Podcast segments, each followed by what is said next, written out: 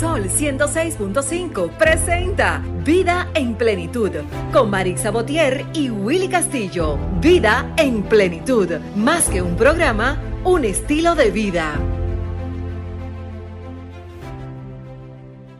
Buenos días, muy buenos días, tengan todos y todas un domingo feliz. Nosotros súper agradecidos de Dios por esta gran oportunidad que nos da de cada domingo llegar a través de Sol 106.5 en la más interactiva en este subespacio Vida en Plenitud. Un espacio que siempre tiene el contenido como tenemos nosotros el compromiso de brindarle una hora de comunicación, de orientación a los fines de que de vivir a plenitud. Así que buenos días para todos y todas. Buenos días, Willy. Buen día. ¿Qué tal, Marisa? Todo en orden, gracias a ¿Qué Dios. tal, amigos? Muy buenos días. Sean todos bienvenidos a una entrega más de este su espacio Vida en Plenitud como cada domingo, ¿verdad? Trayéndole un contenido con mucho contenido, mucho bien variado. Hoy tenemos dos invitados especiales que en breves instantes estaremos anunciando, ¿no, Ángel? Buenos días, Willy, Marixa, buenos días, Pedro, buenos días, Romer, buenos días, buenos días a los Radio Escucha. Ustedes que son nuestro motor, ese motor que nos da la potencia, son nuestras neuronas que nos ayudan a, ¿verdad?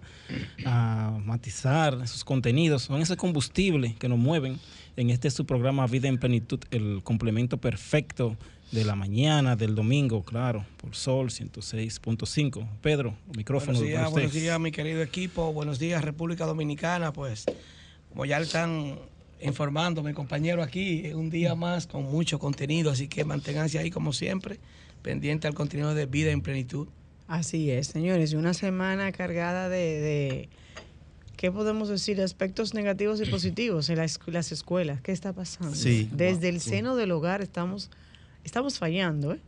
No parecen escuelas, parecen campos de batalla. Yo me asusto, yo me asusto cuando veo un, un joven de una escuela porque yo no sé qué es lo que me va a hacer. Increíble. No, pero Increíble. mira, Sí, es es preocupante, es alarmante, porque tú dices, yo voy a mandar a mi hijo a la escuela, pero tú no sabes lo que le puede pasar a tu hijo o hacer tu hijo en la escuela o viceversa. Sí. Porque realmente estamos pasando por una desintegración de los valores, don Pedro. Marisa, como tú dijiste, eh, lo dijiste todo en una palabra ahí mismo. ¿Qué está pasando en la casa?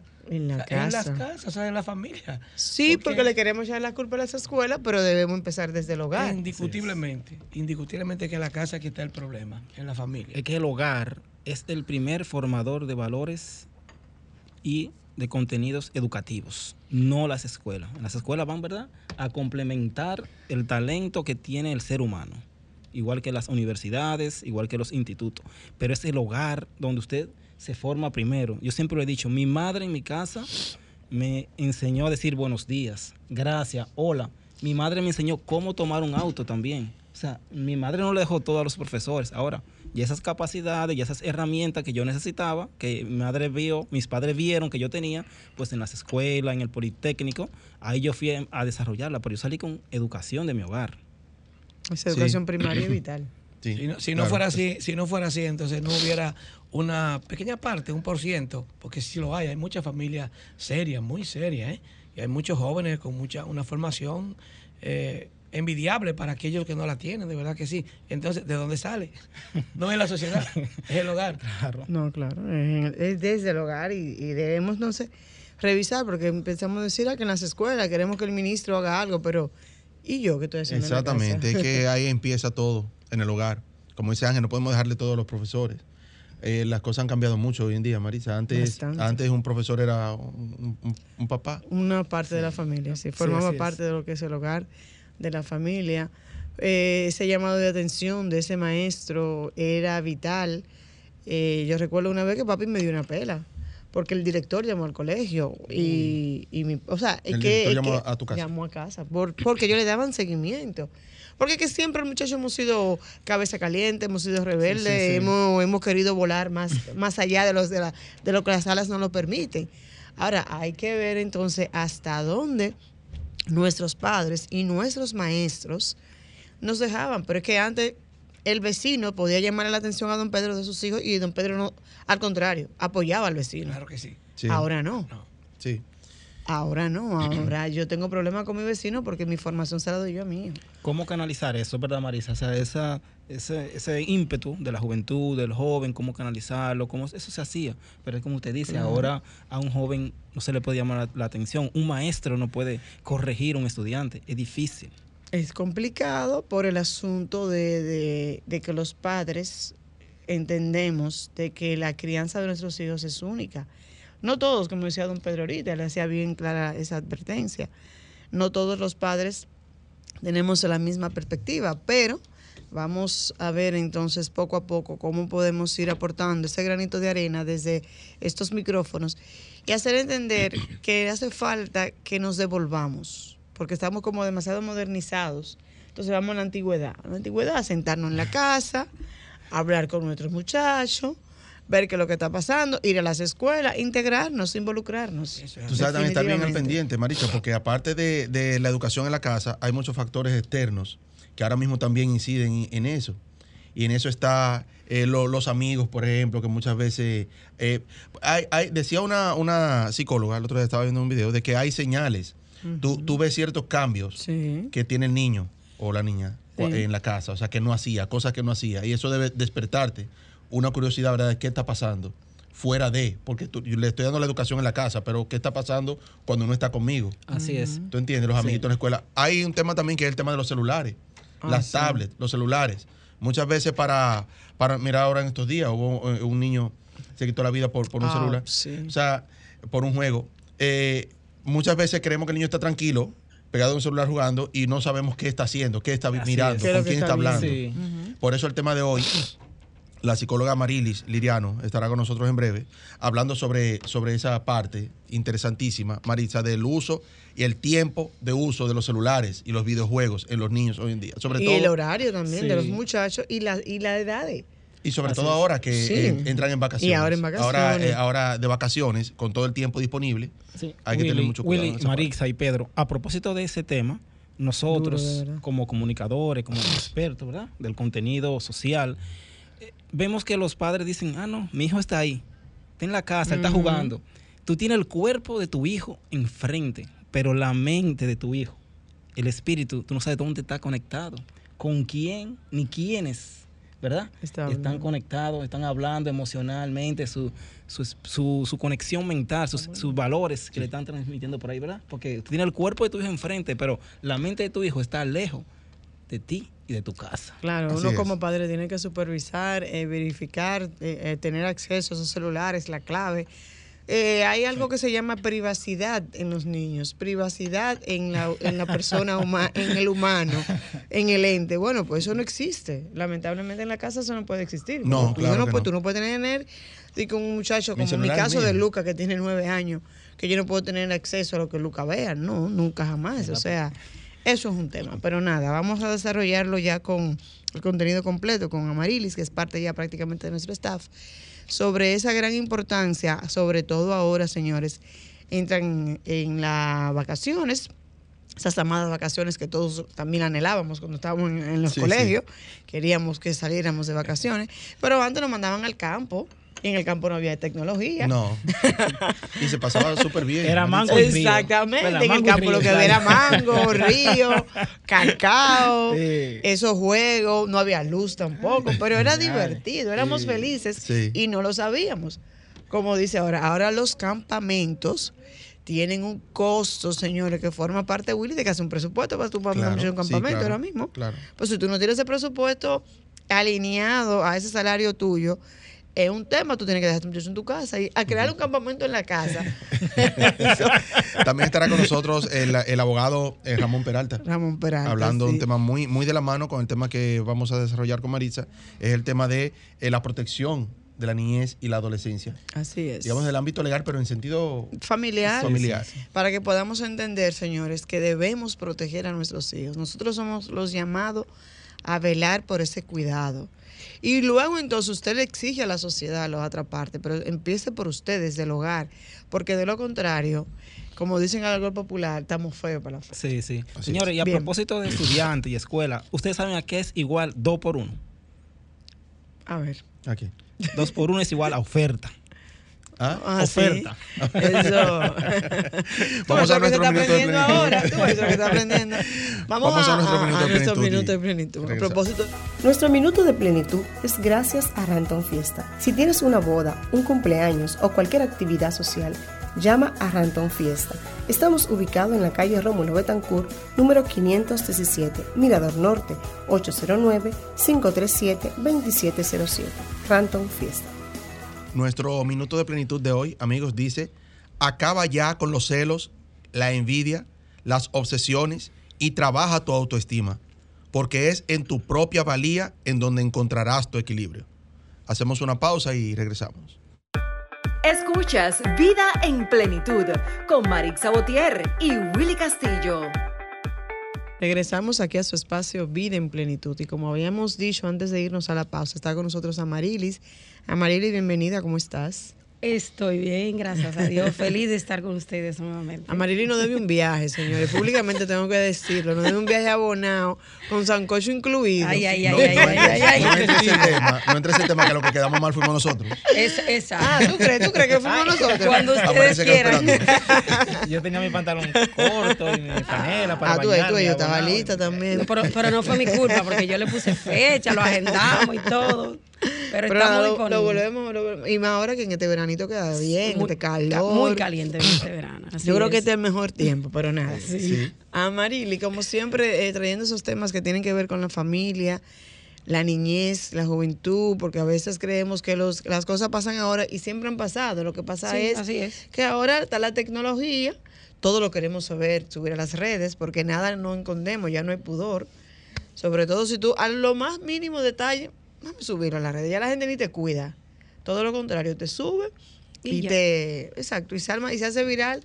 Y si hizo viral, qué bueno, porque ya somos famosos. Mándalo para el mundo, como dice. Sí, porque ya somos famosos, ¿verdad? Ya Sí. se hizo viral. Entonces, ese concepto viral es un tema ahora mismo. ¿eh? Sí. Bueno, ¿qué está pasando, Marily, del seno del hogar? Me imagino que tú tienes que, eh, ese día a día con, con las familias. Sí. ¿Qué es lo que tú sientes que está pasando? ¿Qué es lo que falta que retornemos o dejemos de hacer? Bueno, de realmente es preocupante, es alarmante cómo está la sociedad hoy día. Yo pienso que en la familia lo que está, lo que está, lo que estamos, lo que están, perdón, porque yo no estoy en esa línea, porque lo trabajo bastante y le voy a dar la técnica en el tiempo que tenemos. Vamos a hablar un poquito acerca de las consecuencias, pero también yo quiero traer un poquito de aliento a las familias acerca de las estrategias que se puede utilizar para poder evitar todas estas situaciones que se están dando en las redes sociales con los juegos, con la falta de control, que es lo que pienso que ha estado faltando en la familia, la falta del de control, respeto, valor, porque yo recuerdo que nos, a nosotros, por ejemplo, eh, la crianza que me dio mi padre, la crianza que le dio Pedro, la crianza que, que nos dieron a nosotros, que somos ya de, de otra, de otra, de otra, de otra generación, ¿verdad? Que no es la que está subiendo ahora, era muy diferente. Claro. Entonces, yo pienso que, que yo pienso que los padres están siendo muy permisivos, están perdiendo el control de sus hijos y por eso está sucediendo, Marisa, todas estas situaciones que lamentablemente se están dando. Tú sabes, Amarilis, que se- la, la tradición antes era que el hombre trabajaba, la mujer no, la mujer estaba en casa, al cuidado de los niños, ahora los dos trabajan. Sí. Entonces, cuando llegan los dos cansados, dejan el- el- al- a los niños con los celulares, porque así, en lo que él está tranquilo, yo voy haciendo otras cosas, que la cena, que voy, voy, voy haciendo otras cosas en la casa, y eso también ha escapado un poquito de las manos, el tema de, de los videojuegos y todo eso. El tema, exacto, el tema del uso de la, de la tecnología, de los videojuegos, pero eh, yo quiero enfatizar en el daño eh, que hace, según los estudios que se han hecho eh, recientemente y anteriormente, lo- los videojuegos afectan lo que es el estado de ánimo, causan depresión, afectan de manera significativa el aprendizaje, ya que eh, está específicamente en el área pref- prefrontal, se activa, se activa mucho lo que es la dopamina con los videojuegos. Entonces, al activarse mucho la dopamina, que usted ve que el niño está muy activo, está jugando, está y quiere, y quiere jugar, ahí viene lo que es eh, un descontrol. Se le genera esa ansiedad. Se le genera esa- ansiedad. ese, Ese Pero- no tomar el, el tiempo para tú, ellos decir, no, no, papi, espera, dame cinco minutos, dame diez minutos. Pero ya hace tiempo que tienen dos horas Sí, hace- mal contadas. Hace rato que tienen dos horas, entonces le genera ansiedad, pero también está la parte social. Un niño que esté conectado eh, todo el tiempo en, un, en una tablet, en un videojuego, no quiere compartir, no quiere socializar. ¿Por qué? Porque se encuentra que es más divertido el juego. Se encuentra, quiere estar conectado directamente al, al- al juego. Si hacemos un estudio reciente, ¿verdad? de que los niños que, pasan más, más, más tiempo re- eh, jugando con los videojuegos tienen menos en las escuelas tienen menos concentración. Menos Su aprendizaje es menor, tiene menor rendimiento académico. Mayormente los niños que hemos estado viendo, la mayoría, el 90%, su problema es, es la tablet, su problema es el celular, su problema son los videojuegos. Pero ahora bien, eh, como decía Marisa ahorita, tenemos ahora unas vacaciones, ¿qué vamos a hacer Ay, con sí. ellos? Padres que me están escuchando, esto es preocupante. Ese niño que se quitó la vida, que no es el primero, hay, se han dado casos de otros niños por el caso de los videojuegos. Los padres... Entonces, por- una edad tan peligrosa, son Sí. 10 años, son apenas niños, niños, niños, de verdad. O sea, tú me dices a mí, bueno, lo que pasa es que a veces la adolescencia está en rebeldía y demás. Así. Pero ni siquiera llegaba No, a la edad que se establece No, que inicia la adolescencia. Era un niño niño. en su casa. O sea, era un niño, exactamente, un niño bajo totalmente control de los padres. Que no es que vamos a jugar a los padres porque cada cabeza es un mundo y cada familia tiene sus reglas, eso es cierto. Pero en sentido general, debe llamar una preocupación a nosotros los padres, Claro. alerta de que algo está pasando. Las pantallas, porque antes tú puedes decir, bueno, pero antes yo veía muñequitos. Y antes, ¿verdad? Antes veíamos muñequitos. Pero no se comparan a los muñequitos de ahora. porque, Pero exactamente. No, no Sí. eran unos muñequitos ahora que lo que hacen es que te, te, insi- te perdón, te incitan a la violencia. Entonces, si hay que tomar eh, eh, eh, carta, en, vamos a decir, en el asunto, en los padres, los padres que quieran dejarse guiar, porque hay muchos padres que quizás están escuchando esto, pero le da igual, o sea, ya porque, porque quieren quitarse el niño de encima, la mujer quiere hacer... eh, hacer a lo que ella quiera, ¿verdad? En el momento quiere, le da el permiso al niño, pero hay una forma que se puede controlar. Yo, por ejemplo, eh, hoy yo vine al programa no solamente como psicóloga, yo vine también como madre. ¿Por qué? Porque yo tengo tres, ya tres niños y ya estoy en la etapa de la adolescencia y la preadolescencia. Entonces, como madre, como, aparte de, de psicóloga, y recuerde que no hay profeta en su propia, en su No, propia tierra. Yo no soy la psicóloga de mis hijos. A mis hijos yo he tenido que llevarlo eh, cuando presentan alguna conducta al psicólogo, porque yo no puedo ser su por ética, no puedo ser su psicóloga de ellos. Pero hoy, yo dije, yo voy al programa como madre y voy como psicóloga. Eh, de- eh, enseñando, o sea, comunicando a los padres la parte que afecta el, eh, la adicción que crean los videojuegos y los daños neuronales que estos causan. Pero también vengo como madre a decirle que, ven, que, que tengo criando tres niños que ya son adolescentes y le puedo dar las técnicas que hasta ahora me han estado funcionando. Marixa, sí, eh, a, Amarilis. propósito, Amarilis, diga. a propósito de eso, en el inicio del programa, comentaba que los padres ven a sus hijos, ah, está jugando, pero él no sabe con quién está jugando su, su hijo. Su hijo está en el- presencial, físicamente, su cuerpo está ahí, pero su mente no sabe dónde está. Sí. Exacto. Y Marixa, Marili, me dio una buena fortaleza a mi tesis, donde decía, ah, porque los niños tienen que tener privacidad. Usted como psicóloga, entiende que un niño de nueve años, de siete, tiene que tener esa privacidad, esa libertad, así que un padre lo deje todo el tiempo de que, ah, no, porque ahora hay que tener niño una, privacidad. Eso es lo que ha dañado. Porque no fue así que nosotros nos enseñaron. No fue así que a nosotros, por lo menos a mí, no sé a ustedes, que nos educaron. Entonces, sí, la educación que se implementaba anteriormente funcionó porque la, la mayor parte de, ese, de personas que se, que se criaron con esa formación hoy están formadas en valores. ¿Por qué, por qué se nos hace tan difícil continuar con ese esquema que a nosotros nos ayudó? Bueno, porque Entonces- sí tenemos la tendencia de que yo voy a criar a mi hijo, darle a mi hijo lo que yo no tuve, la oportunidad que yo no tuve. Entonces, ese es un concepto que lamentablemente muchas veces lo aplicamos de manera errada. Porque Sí, no es que tú sí. no le des a tu hijo lo que tú no tuviste, claro que no. Pero eh, esa formación tan diferente, entre comillas, que podemos decir Tan hoy en día, moderna. Tan moderna es la que está trayendo todas esas situaciones, todos estos Sí, pero hay problemas. cosas que tú no tuviste porque había que ganársela Exacto. y tú no te la Y ganaste. tú no me la- Exactamente. Entonces ahora Ahí es que queremos dársela sin detalle. ellos ganársela. Sin ellos ganársela. Mira, hay un tema que muchas veces las familias o al estilo personal nosotros no nos damos cuenta y es la transformación que ha surgido en el cambio de lo análogo a lo digital. A lo digital, la. Por ejemplo, Tecnología. en la década del 90, cuando se inició lo que fue la digitalización, no se ha detenido un solo día, vamos a decirlo así, la transformación constante, las constantes innovaciones. Hoy en día el IA, la inteligencia artificial, ha dejado claro que un futuro, no sé, quizás no tan lejano, va a haber una transformación total. No siempre una transformación de lo análogo a lo digital, una transformación total.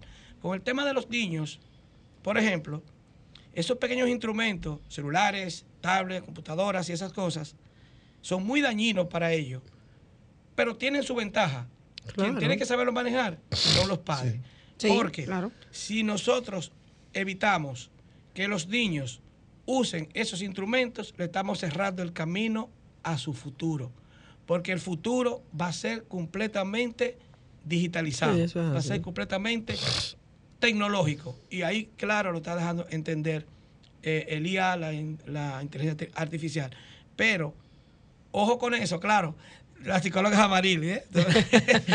Sí, porque el tema es Sí. qué ven, qué, qué, qué Eh, hacen. sí, eh, van. ¿qué estamos- hacen? estamos- yo estoy de acuerdo con Pedro. O sea, No, y el tiempo Y, lo según lo que vemos, ¿verdad? La tecnología va a seguir avanzando y vamos a seguir más. Antes, anteriormente no teníamos acceso, yo, a- acceso a, a- a un, a un- a un internet. Yo recuerdo que mi padre me decía, va a venir un tiempo en que en que en que va, va, va- la gente va a tener internet, el internet va a ser así. Yo decía, oh, o sea, me lo encontraba algo grande. O sea, lo que Pedro está diciendo es un avance. O sea, estamos en un mundo que va de avance, va avanzando, pero eh, hay algo que los padres tienen que ir dominando, que es el control. Es como dice Pedro, se puede usar de forma positiva. Si usted pone a hacer su- a su hijo un curso de robótica, excelente, usted está aprovechando.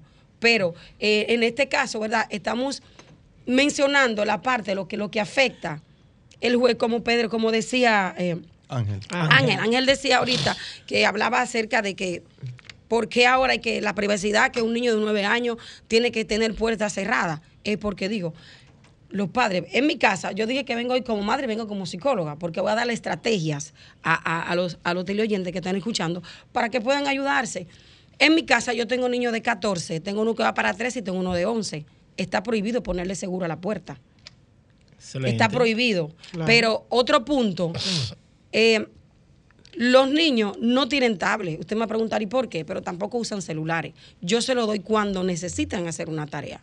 Otra cosa que hago con ellos es, yo voy a salir, yo no le dejo internet en la casa. Yo le dejo un teléfono donde yo lo pueda llamar en caso que yo vaya a salir y lo deje un momento para preguntarle en qué están haciendo, hagan esto, lo monitoreo por llamada. Ahora, esa es mi técnica que a mí me ha funcionado bastante. ¿Por qué? Porque cuando usted deja a un niño en su casa, que usted salió a hacer una diligencia o lo deja con la trabajadora, usted lo deja conectado el día entero, olvídese que ese niño no va a hacer otra cosa que conectarse a jugar. Entonces, con la modernidad, como Pedro está hablando del avance de la tecnología, su niño se conecta ahora mismo con un desconocido de un país que usted no sabe si es un pedófilo. Lamentablemente. ¿eh? que hay muchos pedófilos cibernéticos. Usted no sabe qué, qué pedófilo le está diciendo a su niña, mira, quítate la ropa por el videojuego. Antes jugamos Mario, Mario, Mario no se veía nada de esas cosas. Eran juegos sanos. Entonces, eh, esto va creando cierta adicción. Ese niño quiere estar conectado por aquí.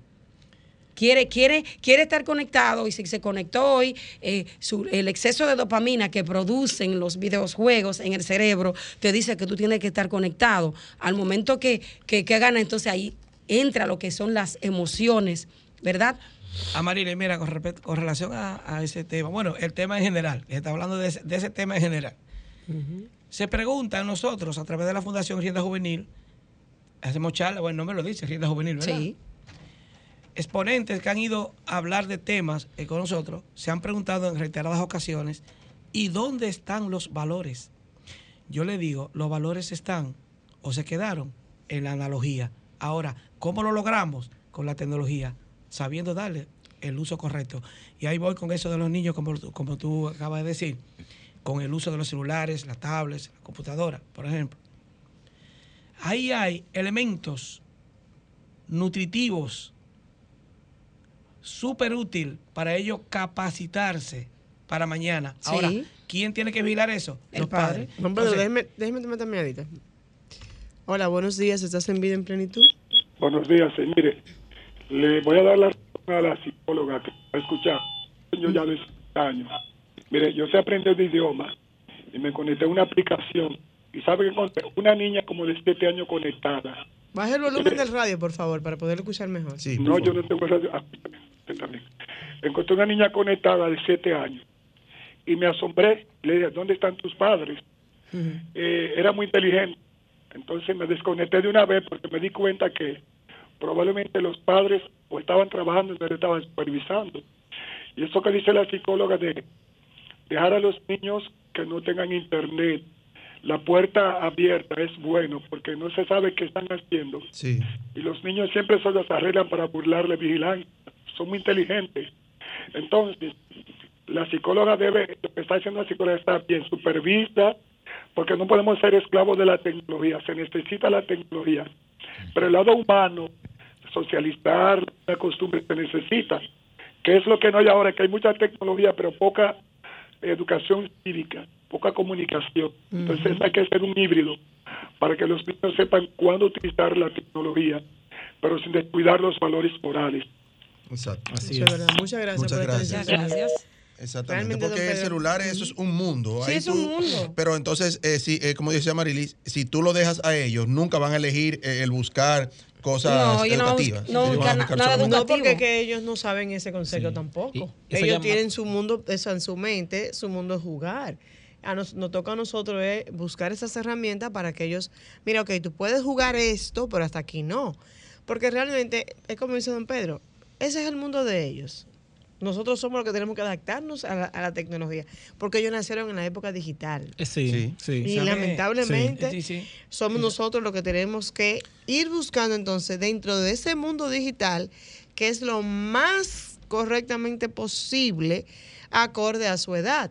Porque también va a depender de la edad. Hay muchos Sí, exacto. juegos que son netamente negativos, pero también hay otros que son muy positivos. Y el tiempo de uso, cómo Pero- supervisarlo. Lo malo es que ellos no buscan lo positivo, mayormente ellos buscan lo negativo. Los juegos de violencia, esos juegos de, de- por ejemplo, hay un juego que es da- súper dañino que se ha comprobado. Y si, si entramos a lo que ha sucedido con los adolescentes, ese juego de Minecraft, la gente no se imagina el daño que hace ese juego.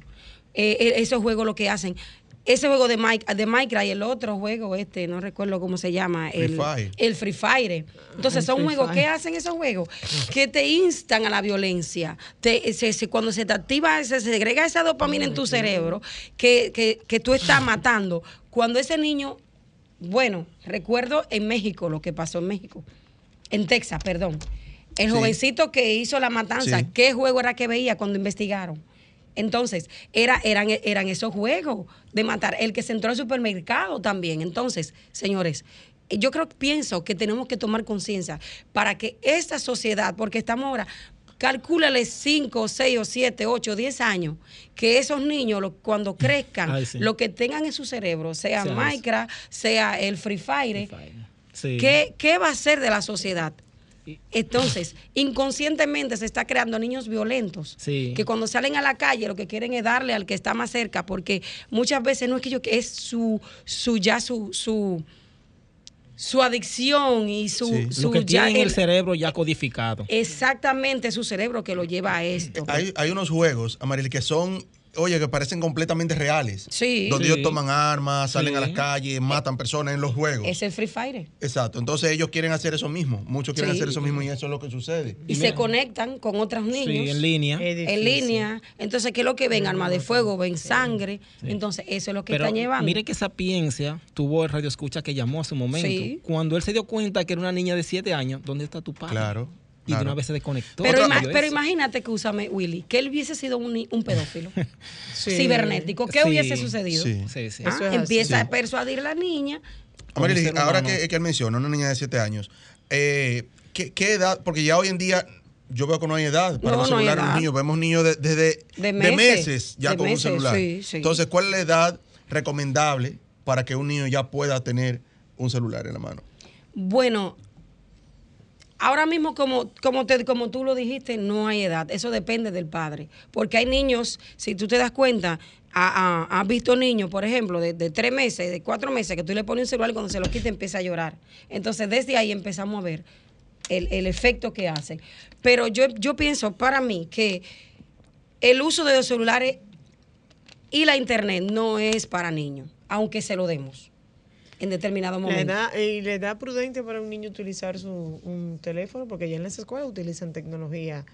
Eh, o sea, hay, hay- las tareas las ponen por internet y no depende y depende del curso. Entonces, lo más recomendable sería averiguar en el colegio desde qué edad.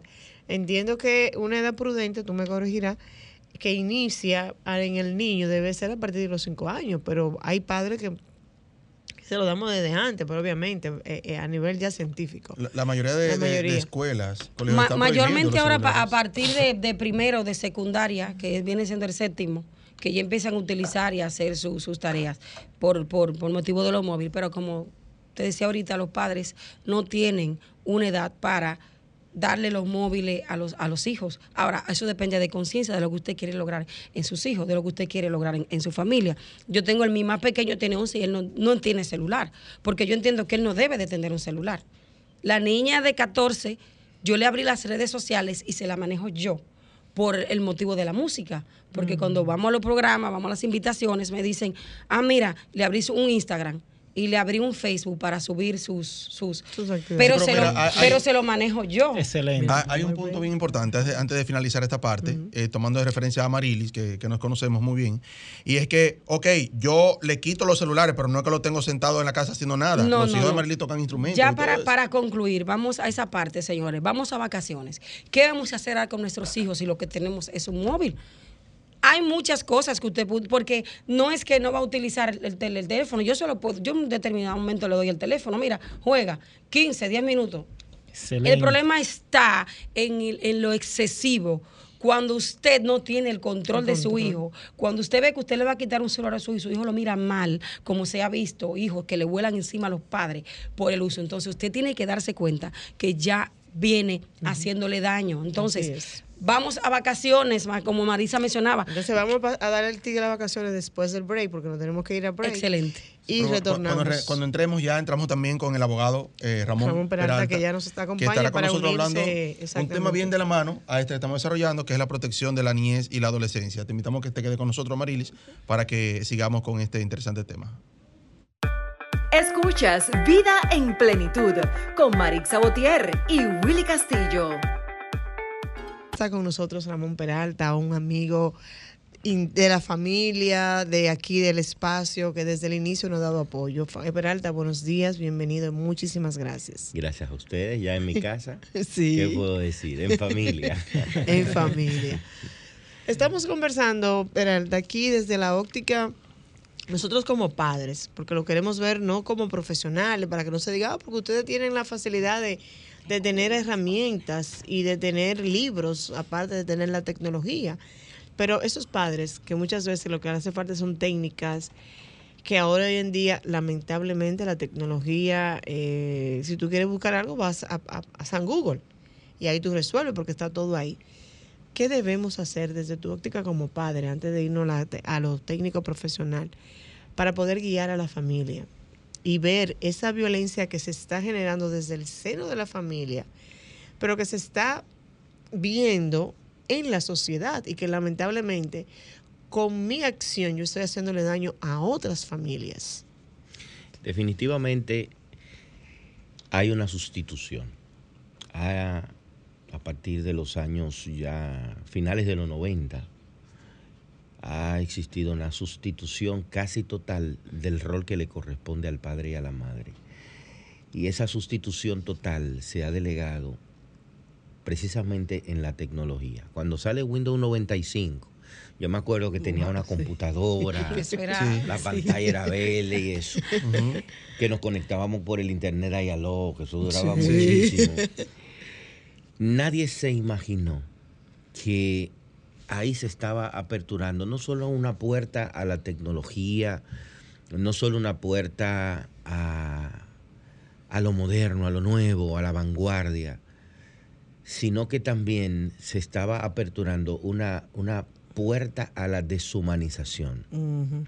¿Por qué a la deshumanización? Porque antes era tan grato tú sentarte con tus amiguitos debajo de un poste de luz o ir a los pueblos a corretear y hacer muchísimas actividades que eran propias de la niñez.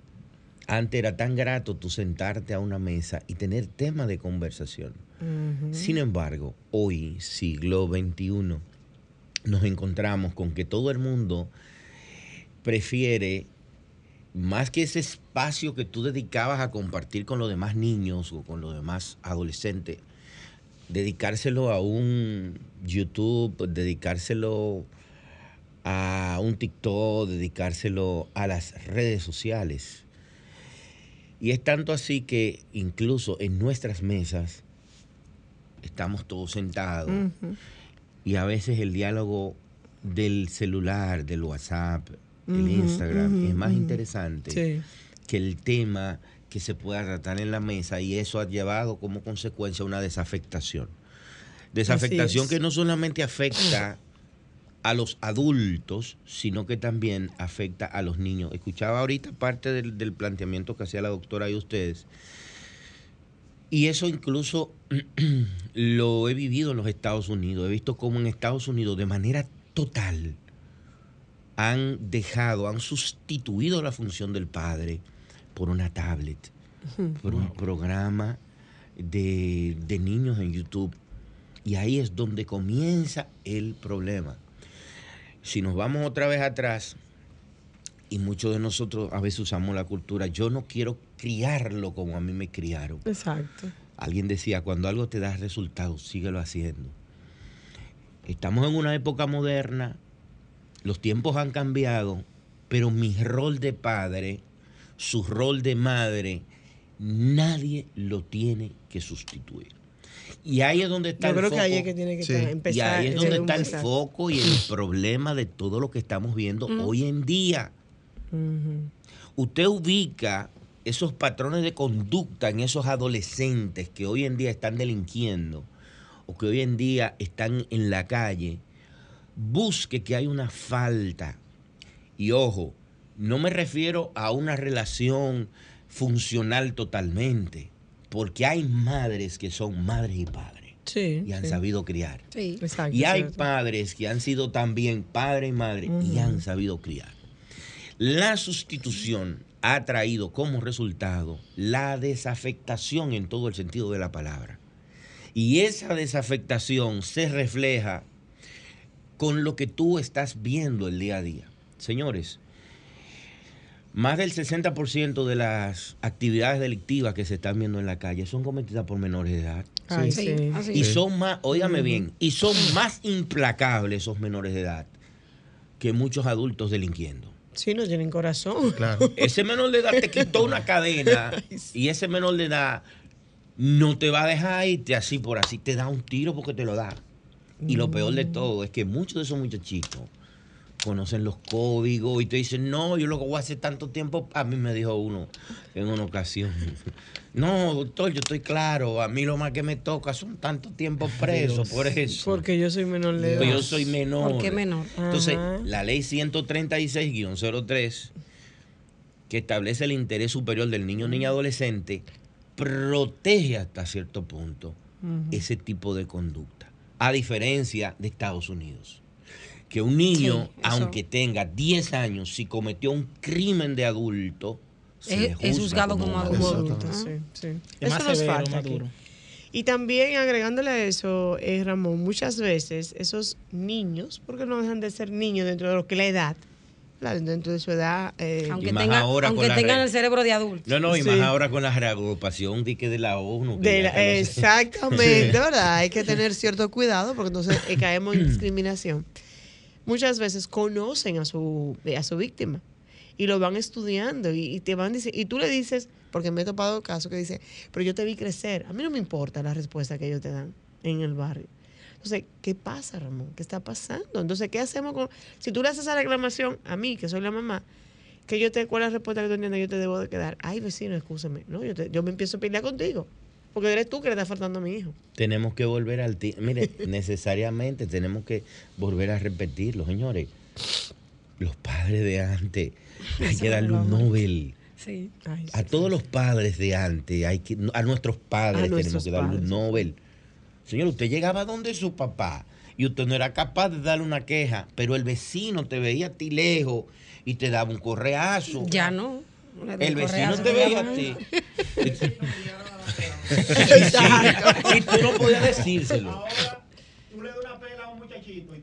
Te se llama la policía. No, Sí. Te da una puñalada o un machetazo. Qué diferente. Porque así es que están. Y los papás, entonces, como dice la doctora, te someten a la acción de la justicia. Mira hasta Exacto. dónde hemos llegado. Entonces, ¿eh? exactamente. Los padres de antes te miraban.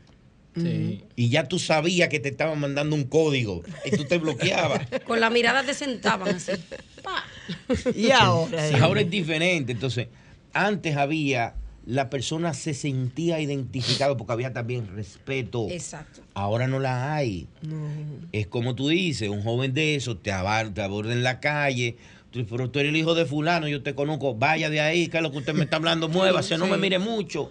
Exacto. Y ya que tiene que salirle corriendo eres Sí, tú. Ramón, y eh, hablan con un lenguaje mío. que uno, no, que uno no entiende.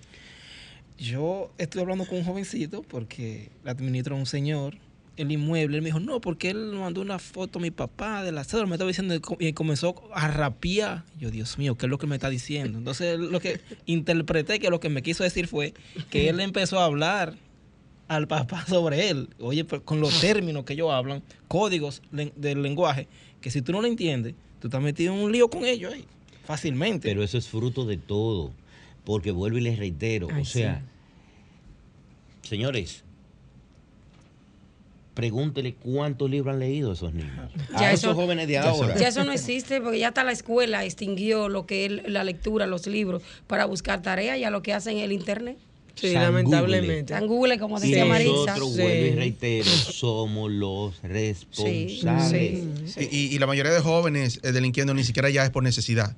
Como se planteaban, ah, que por ya no lo hacen ni siquiera por necesidad, lo hacen porque quieren los últimos tenis, quieren el último celular que salió ahora y que fulanito lo tiene y yo no. Entonces ese consumismo y ese y ese yo querer lo que tiene el otro también hoy en día también ha llevado a los jóvenes. a eso. peor Y, y aún. también para, para sonar, Y muchas hay- veces por, por sonido. Y por- peor aún los famosos retos, los famosos desafíos. Exacto. Las mismas Sí, redes sociales sí. seguimos ahí, influyen y están influyendo. Hay, hay actividades en TikTok, en las redes sociales, que han causado desgracias. Sí, Porque le mandan metamensaje a esos juegos virtuales que hay ahora, unos juegos que se están jugando en línea. Muchísimas Ese situaciones que se están dando y no solo, no solo en, en- en Estados Unidos, en Europa, en República Dominicana Sí, también nosotros hemos sido víctimas de estamos- eso. exacto. Y ahí es donde nosotros tenemos como padres que ser vigilantes. Me gustó lo que decía la doctora, claro. Tú te vas a encontrar con dos tipos de personas, con dos tipos de grupos, lo que te van a hablar desde un punto de vista. Por ejemplo, en Estados Unidos tú no puedes golpear a un niño. No. Tiene problemas porque lo tiene. Aquí en República Dominicana tú tienes la libertad de tú educar a tu hijo, aunque Ramón, perdón. Ay, pues, continúa. aunque, aunque, aunque hasta cierto punto tú tienes la, la presión. Dame de paso esta llamadita. Hola, buenos días. Buen día, voy a ser breve. Mire, doctor, Buenos días. también están los No la vigilancia de los padres. Ah. Yo soy hijo de padre analfabeto, pero me pusieron valores morales. Y cuando mi papá me decía, Don Roberto, ya yo sabía que había una pela, un consejo. Sí. Pero también estaba la supervisión. Tú no podías aparecerme con un dinero que me lo encontré. ¿Dónde lo Ah, encontraste? ¿Quién te lo dio? claro. Y también se estimulaba el conseguir las cosas por mérito. Era Sí. Un orgullo cuando un hijo se graduaba, tenía un carrito, pero era ganado. Y los mensajes, valores morales que daban son diferentes. Ahora es la vida fácil, el fronteo, los tenis y aparte del escaso lenguaje que tienen los jóvenes, están también la música degradando. Ay, sí. Sí. Gracias Muchas por estar en sintonía. Buenos días. Hola. equipo. Sí. Usted- buenos días. Buenos días. Buenos días. Ustedes saben que he escuchado algunas personas que dicen la abundancia de democracia a veces no es buena. Y yo pregunto, tocando el tema de la ley de menores, ¿no sería posible que lo juzguemos como menores, pero entonces la, el, el resto de las condenas que falta para, para aplicárselo como si fuese mayor, vamos a aplicárselo a los padres responsables, entonces, ¿qué? O no están educando correctamente. Gracias. Lo que pasa es Vamos que, a ver, lo que pasa es que De la eh, óptica legal, ¿qué la- pasa ahí? Legalmente existe la responsabilidad del 1384, 1383, 84. O sea, la, el- la responsabilidad del padre sobre un menor de edad. El padre es responsable de todo lo que haga ese menor de edad mientras sea menor Mientras de edad. techo, exacto. Lo que pasa es que aquí las leyes no se aplican. Lamentablemente. Además, además, existe lo que se llama autonomía, libre albedrío. Lo que le decía antes de la llamada era que ese código, ah, tú tienes dos vertientes, las vertientes que te dicen, y analizaba lo que decía la doctora, que le revisa el celular a su niña. Una vertiente que te va a decir, estás invadiendo la privacidad de esa niña, estás violentando su privacidad. privacidad. Pero hay otra vertiente, que es a la que yo más me reclino, que es la vertiente que supervisa, analiza, verifica, dale su espacio, pero cuártala. Ahora, ¿qué si yo estaría totalmente de acuerdo? Y ojo, la fiebre no está en la sábana. Y a veces la abundancia de pena o de sanciones quizás no son la solución a un mal. Pero que el menor de edad, dependiendo su edad, que cometa un hecho, pague por su hecho como lo establece el Código Penal y sea juzgado como si fuera un adulto. ¿Por qué? Porque ese menor de edad delinquió, cometió un hecho atroz y al final de la jornada de ese menor de edad nadie va a saber que cometió ese hecho. Y ese menor de edad te puede cometer 5, 6, 7 hechos y al final de la jornada nadie va a saber que ese menor de edad tiene una condición o sufre de algo Ya tiene una o tiene un patrón de conducta adaptado hacia quizás la criminalidad, por decir algo. Por decir así, César. Lombroso, una teoría que no se no cuenta con muchos adeptos, quizás aquí en República Dominicana, hablaba del asesino nato, del criminal nato. Señores, yo le podría decir quizás que no, que eso no existe, el criminal nato.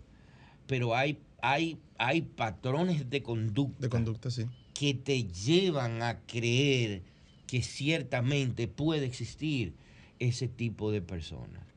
Y yo voy más lejos aún. Los padres, el pedigrí del padre te puede decir lo que es el hijo.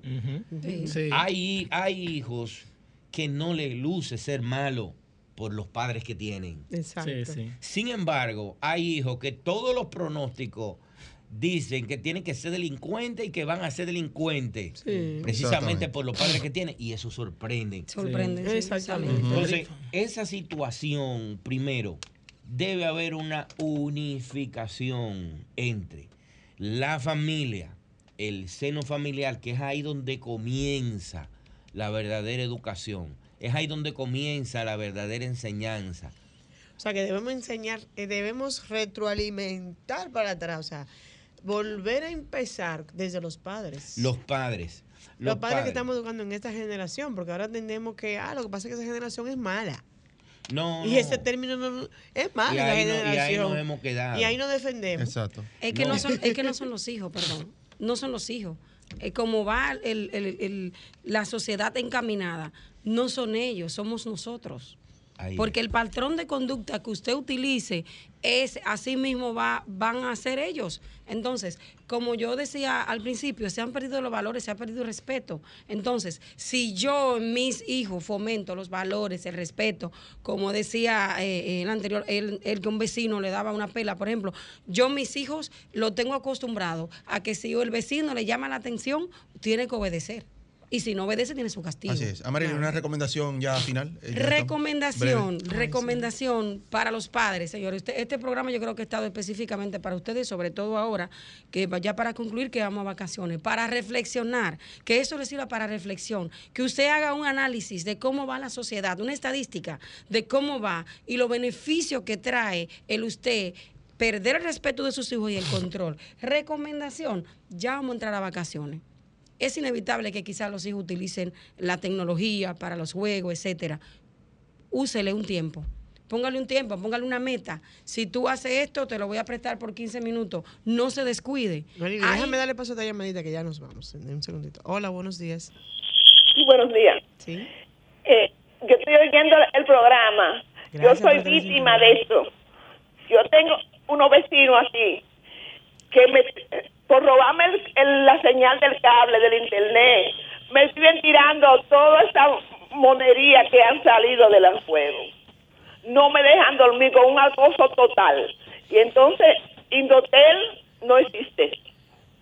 Oye, eso Bueno. es terrible. Bueno. Sí, realmente. Bueno, Ramón, no brevemente, que ir, así Ramón, ya, brevemente, eh, una recomendación consejo, final. exacto. A los padres, su responsabilidad parental no la deleguen ni en redes sociales, ni en tablet, ni en tecnología.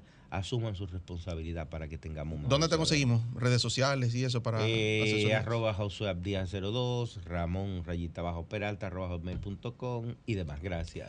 Psicóloga, así mismo lo busca en Instagram, psicóloga rayita abajo, Amarilis Liriano. Señores, nos vamos, no hay tiempo para más. Recordándoles a- tanto a Marilis como a Ramón que estos espacios tenemos que seguir dándole Sí. continuidad porque lamentablemente tenemos que ocuparnos, no preocuparnos, sino Ocuparnos. ocuparnos. Así es, nos vemos Dios mediante el próximo domingo. Sol 106.5, la más interactiva. Una emisora RCC Miria.